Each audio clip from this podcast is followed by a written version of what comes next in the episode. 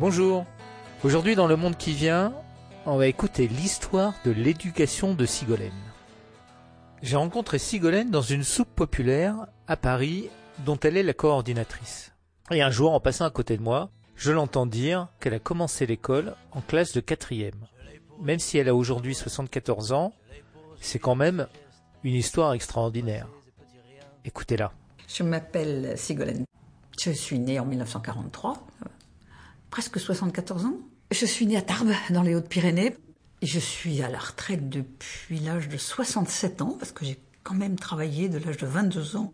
Fait des tas d'activités bénévoles, mais euh, concentré largement sur l'organisation de la soupe de la Trinité, qui est un, un repas chaud servi euh, aux personnes en grande précarité. Et je m'occupe aussi d'un- dans une association euh, de jeunes illettrés de 18 à 25 ans. Ma mère était d'origine tarbaise, mon père était officier au deuxième hussard, c'était la guerre en 1943. Il a fait la connaissance de ma mère euh, à Tarbes, ils se sont mariés et le premier bébé, qui était moi, est arrivé euh, dix mois après.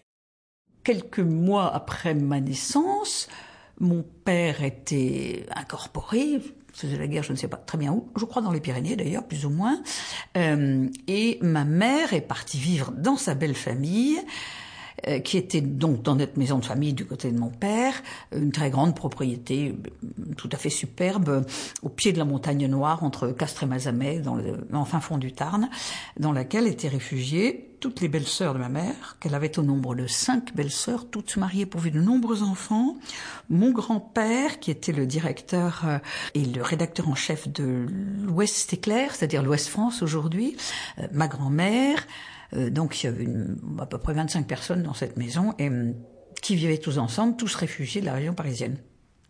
À la fin de la guerre, euh, mon père euh, s'est installé dans cette maison de famille puisqu'il était agriculteur.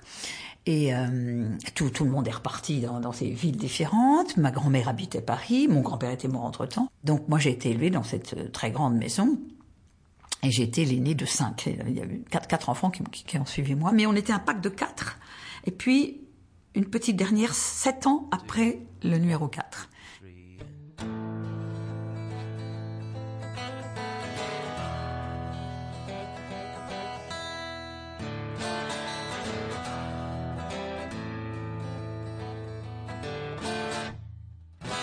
J'ai appris à lire avec l'institut, en cours particulier, j'ai appris à lire en deux mois. Une enfant de 5 ans intelligente, bien prise en main, avec un instituteur, en deux mois elle sait lire.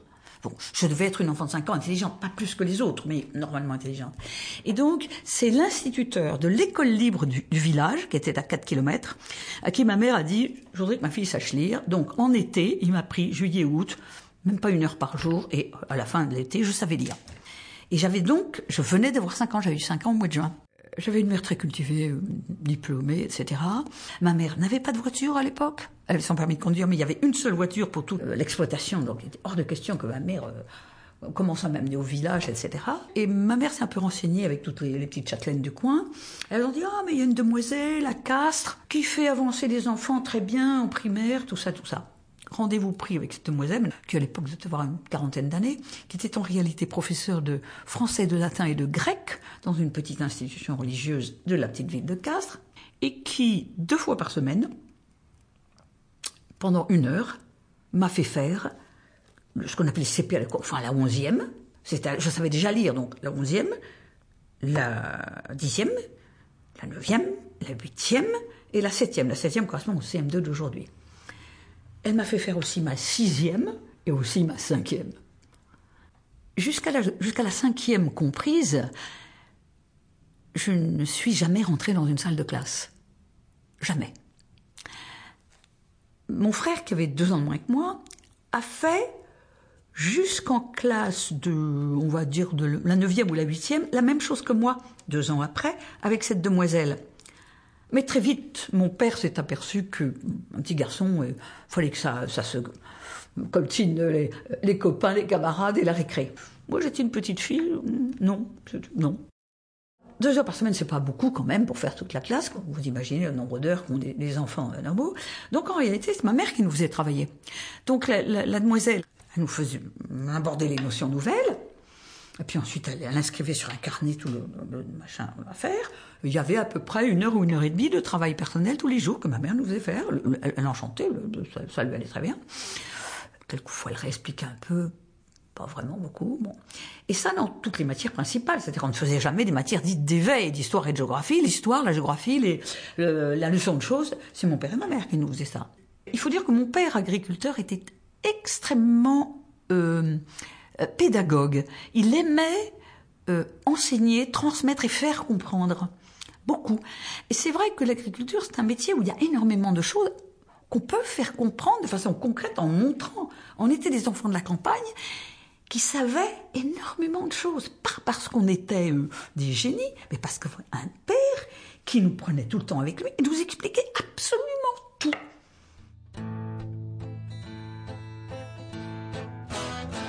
C'était une époque où, dans cette grande maison de campagne, les parents étaient servis, ce appelle servis. Donc, euh, je devais m'habiller, mettre ma robe de chambre et descendre dans la cuisine pour prendre mon petit déjeuner. Après, on remontait, on s'habillait, euh, on prenait notre bain le soir, parce que tout ça, c'était, euh, il n'y a pas de chauffage euh, central, etc. en hiver, c'était vraiment euh, sportif, un peu spartiate. Euh, donc on se brossait dedans, etc. Et ensuite, on allait faire nos devoirs. Donc ça veut dire qu'on s'installait dans notre chambre, à notre table de travail, et ma mère venait et nous disait, bon voilà, alors aujourd'hui, ben, toi tu vas faire ça, et puis toi le pire tu vas faire ça. Euh, donc il y a ça et ça à faire. Donc on faisait notre travail, on faisait toujours le calcul le matin et toujours le français l'après-midi.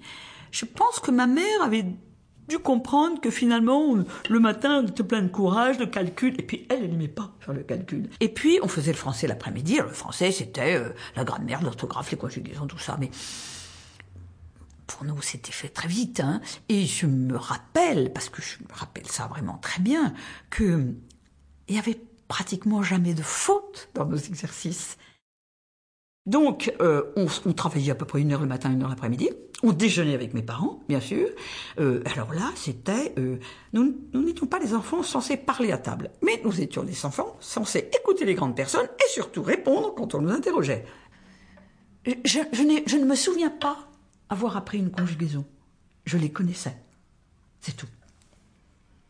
Ça paraît... Ça paraît extraordinaire, mais... Alors, je pense que ce que je dis, beaucoup de gens pourraient vous le dire aussi. Comme j'étais toute seule de mon espèce, ma sœur, juste après, ayant 7 ans que moi, je suis une petite fille qui a lu énormément. Je pense qu'entre l'âge de 6 ans, quand j'ai su vraiment très bien lire, et l'âge de 12 ans, quand je suis allée à l'école, je pense que la moyenne était facilement 3-4 livres par semaine. Je lisais très vite, euh, parfois un peu trop vite probablement. Je j'étais une enfant qui relisait beaucoup.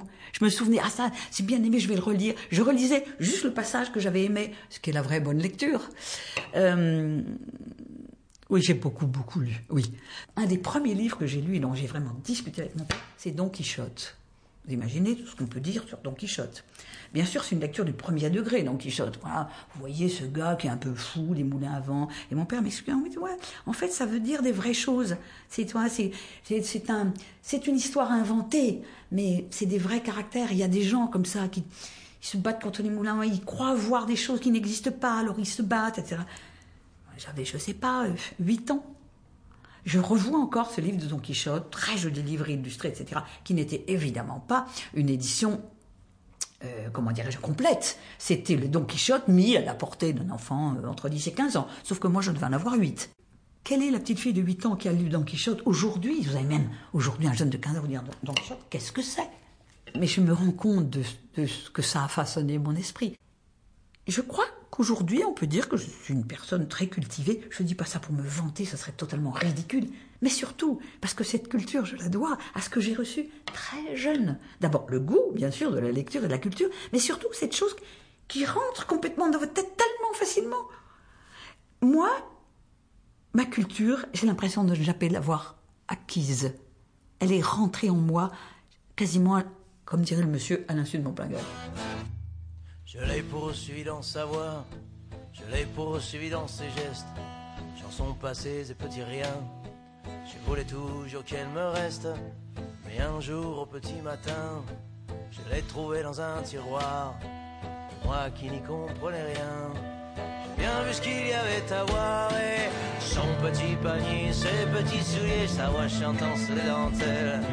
Elle s'était donné un palefrenier, j'en avais vraiment je sais qu'elle en pouvait plus, elle avait jeté tous ses dimanches. Sur le coup, je m'en suis voulu, lui avoir rendu page blanche. Naturellement, je vous voyais mes parents, ce qui était à ma génération quand même. Et pas uniquement une question de milieu, beaucoup d'enfants de milieux beaucoup plus simples, vous voyez leurs parents. Parce que chez eux, encore à ma génération, chez eux, ils parlaient patois. Le français, ils l'apprenaient à l'école. Et à l'école, on vous voyait le maître. Alors quand les enfants se mettaient à parler en français à leurs parents, et non pas en patois, et vous voyez leurs parents de façon absolument instinctive. Et donc, quand je suis arrivée en classe à l'âge de 12 ans, et sur le plan strictement scolaire, j'ai pas dû apprendre grand chose. Quasiment, je comprenais. En latin, je savais tout ce qu'il fallait pour faire une version latine de la classe de première.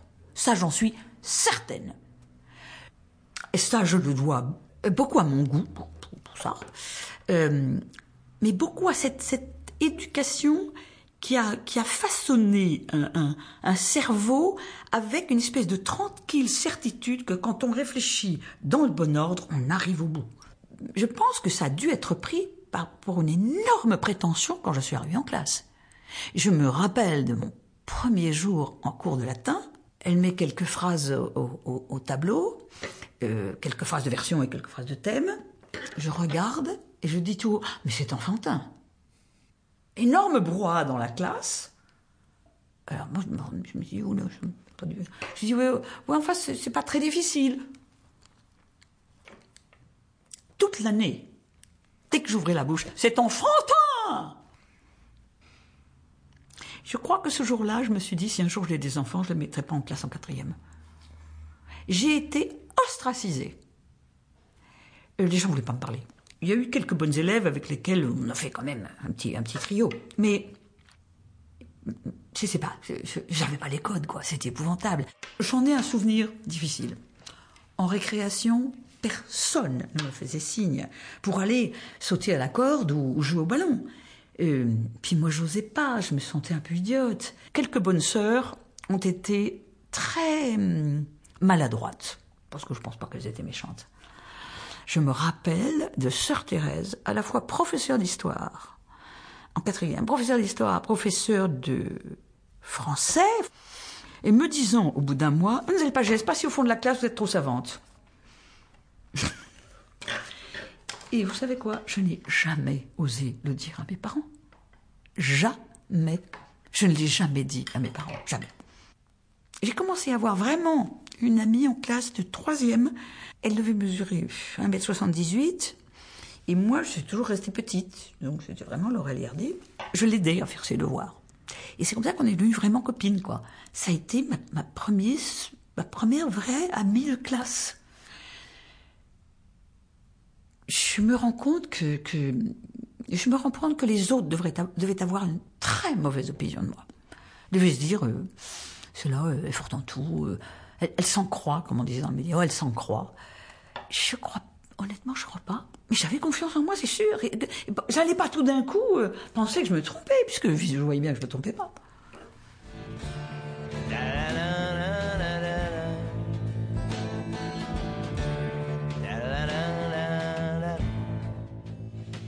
Pense que ça résulte d'un plaisir de mes parents.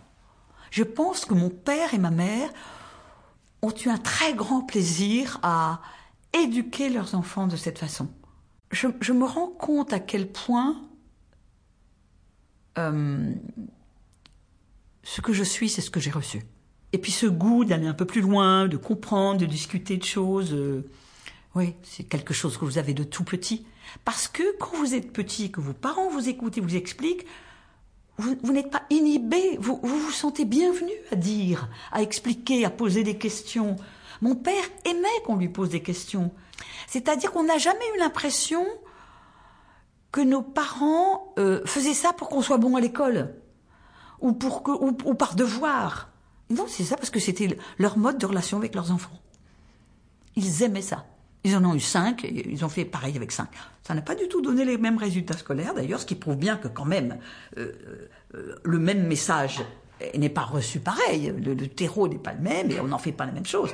Mais quand même, le goût de la culture chez les cinq enfants, oui. Le goût de la culture et cette grande confiance dans ce qu'on a à dire, dans les questions qu'on se pose.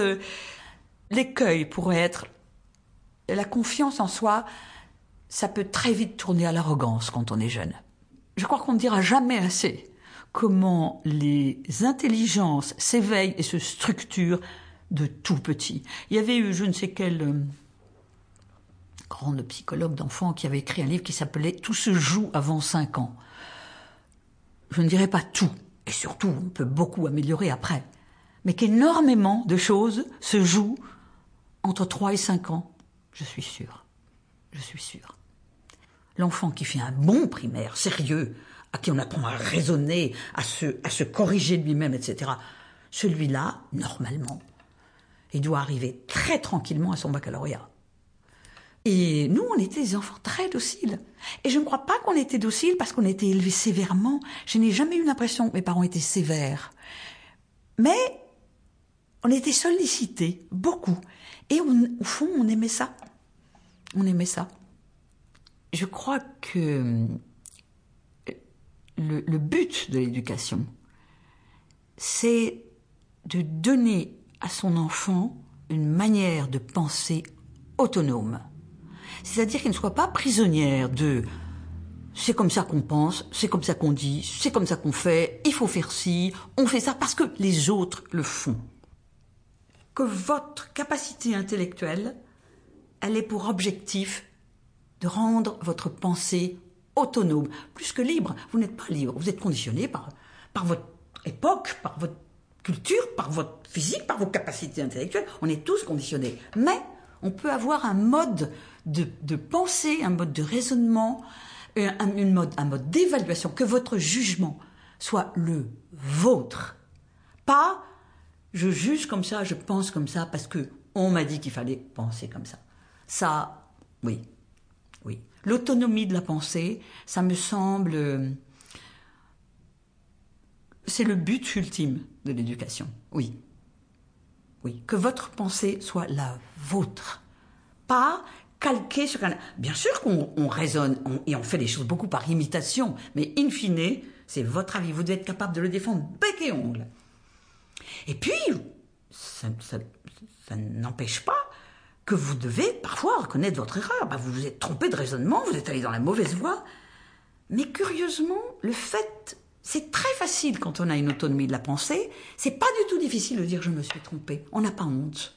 Je me suis trompé. Bah oui, oui. J'ai pris de mauvais chemins. Il y avait deux chemins, mais suis bien ne m'a conduit nulle part.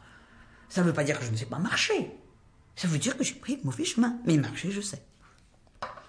C'est très curieux. On, pourrait croire que ça fait de vous un être monolithique. J'ai toujours raison. C'est exactement l'inverse. C'est parce que vous êtes très confiant dans l'autonomie de votre pensée que ça ne vous dérange pas du tout de me dire hum, alors là, je me suis planté. Et de chercher à savoir d'ailleurs pourquoi. Parce que c'est ça qui est intéressant. Et pourquoi je me suis planté Où? Où, où est-ce que là je marchais sur la bonne route, la bonne route, et puis à un moment donné, j'ai pris la mauvaise. C'était où? Le premier croisement, le deuxième, le troisième, c'était où? Et pourquoi est-ce que je suis allé à droite alors que j'aurais dû continuer sur la gauche?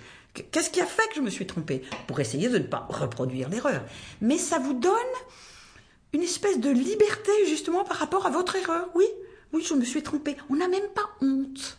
On peut être ennuyé parce que les conséquences peuvent être lourdes parfois, mais on n'a pas honte. On n'a pas honte. Et en même temps, on ne peut pas élever des enfants euh, en voulant leur autonomie et en leur reprochant euh, de la prendre. C'est un risque l'autonomie.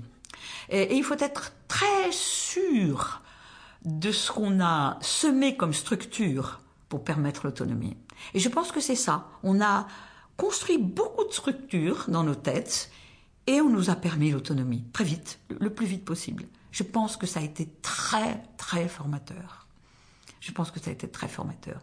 Pour d'autres raisons, je ne dirai jamais qu'il faut élever des enfants comme ça. C'est un peu miraculeux que, finalement je m'en sortie. Mais ça explique beaucoup de choses. Je me suis mariée à 36 ans.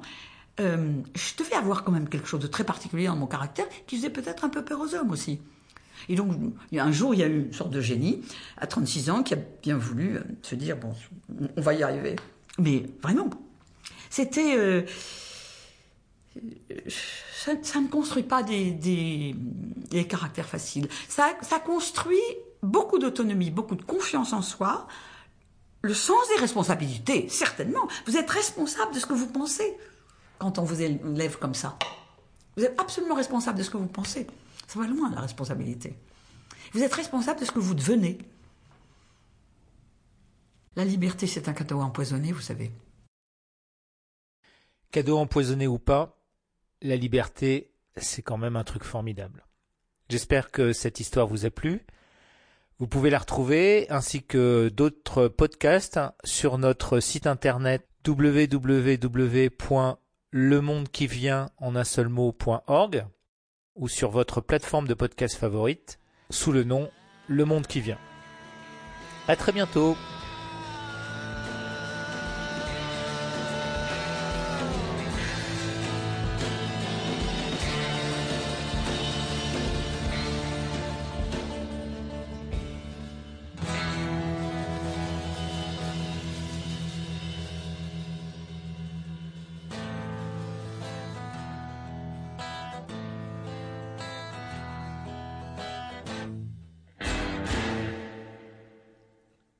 La musique d'accompagnement, intitulée Page blanche, était signée Matt Deharp.